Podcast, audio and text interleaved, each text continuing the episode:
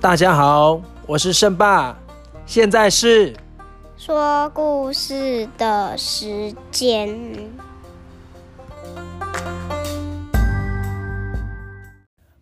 哥哥，要这次我们要来讲，在韩信的背水一战之后，楚汉之间的形势又发生了怎么样的变化？啊，其实呢，在韩信在北方平定魏、代、赵的时候呢，我们的西楚霸王项羽也没有闲着哦。他听闻呢，九江王英布有背叛之心，所以先派出他的大将龙驹南下攻打英布。英布啊，被龙驹给击败。此时呢，刘邦的使者随和哦，说成功的说服了英布降汉。而龙驹呢，在战后啊，也回到项羽的身边。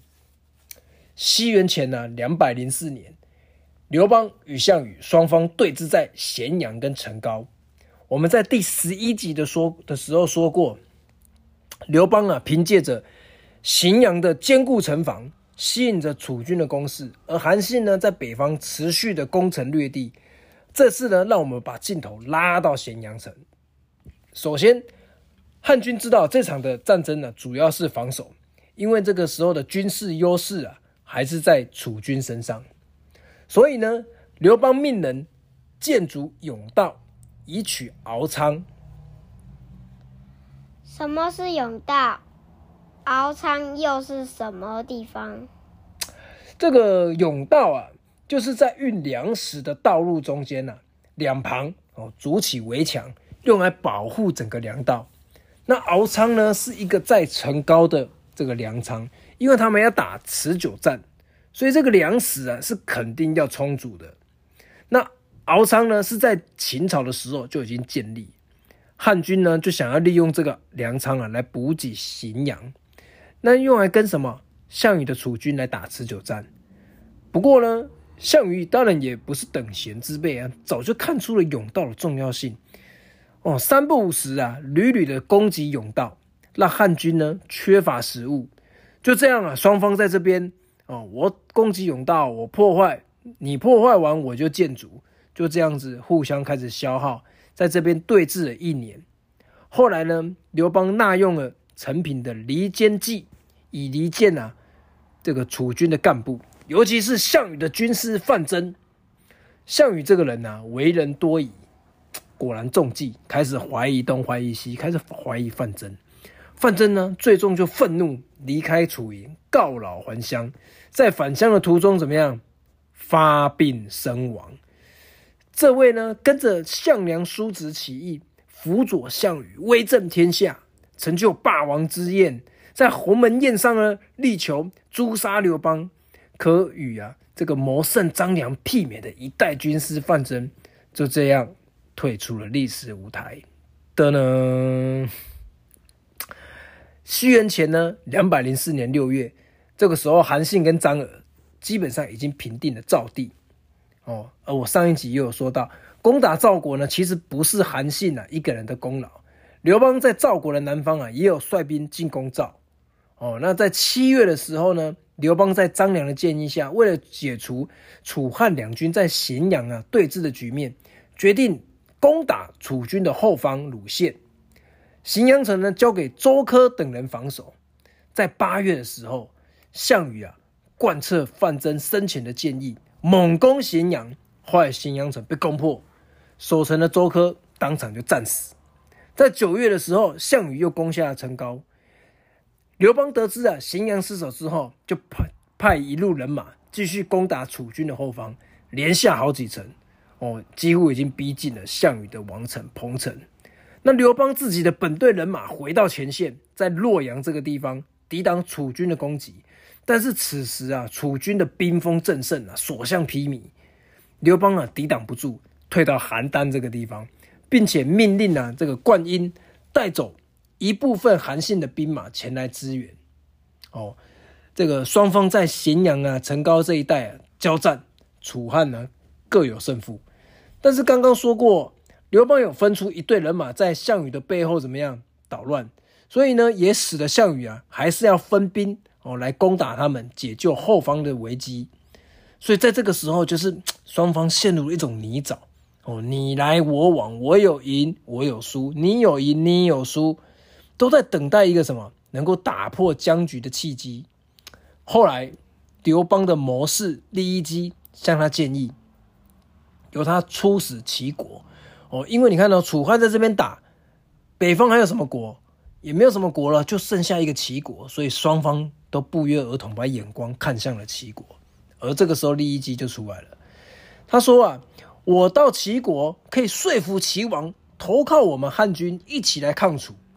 哦，讲到这里，再稍微的重提一下齐国。齐国先前因为三不五时啊，就反叛项羽，所以项羽啊之前也常常攻打齐国，两国之间呢并不和睦。不过啊，彭城之战之后。哦，汉军被楚军给击溃，那个时候呢，所有的诸侯的态度又发生了变化，很多都倒向倒戈啊，倒向楚国，所以才有后来的韩信嘛，领兵开始北伐，齐国也不例外啊。彭城之战之后呢，齐国跟楚国达成了和解，这时候呢，北方的魏、赵、代、燕哦，陆续被汉军就被韩信嘛灭的灭，投降的投降，就剩下这最后的齐国了。所以呢，刘邦听到利益基的建议，哎，决定采纳他的建议，派他出使齐国，说服齐国投汉，共同抗楚。但是另一方面呢，因为先前呢，刘邦啊已经对韩信发下了发兵令，要让命令韩信攻打齐国。哦，他都没有收回命令，所以呢，韩信怎么样？他的伐齐大军也开动了。那齐国呢，派出华无伤跟田姐哦驻守在立下。要抵抗韩信的军队，韩信呢指挥着曹参、灌婴等人带领的汉军击破立夏，大破齐军。一路上啊，这个高奏凯歌，直接很逼近了齐国的王城临淄。这时候的齐王啊，田广就跟第一季说：“如果你能让韩信的大军停下，我就不杀你；不然的话，我就要杀了你。”利益基就说了：“成大事者不拘小节啊。”成大德者也不需谦让，我是不会帮你们游说韩信的。所以啊，齐王田广就这样杀掉利益基，那自己呢就带兵逃到东密这个地方。那齐国的丞相呢田横就跑到鄱阳。那之后呢，韩信、曹参、灌婴等人就势如破竹，一路攻一路攻，攻入了齐国的王城临淄。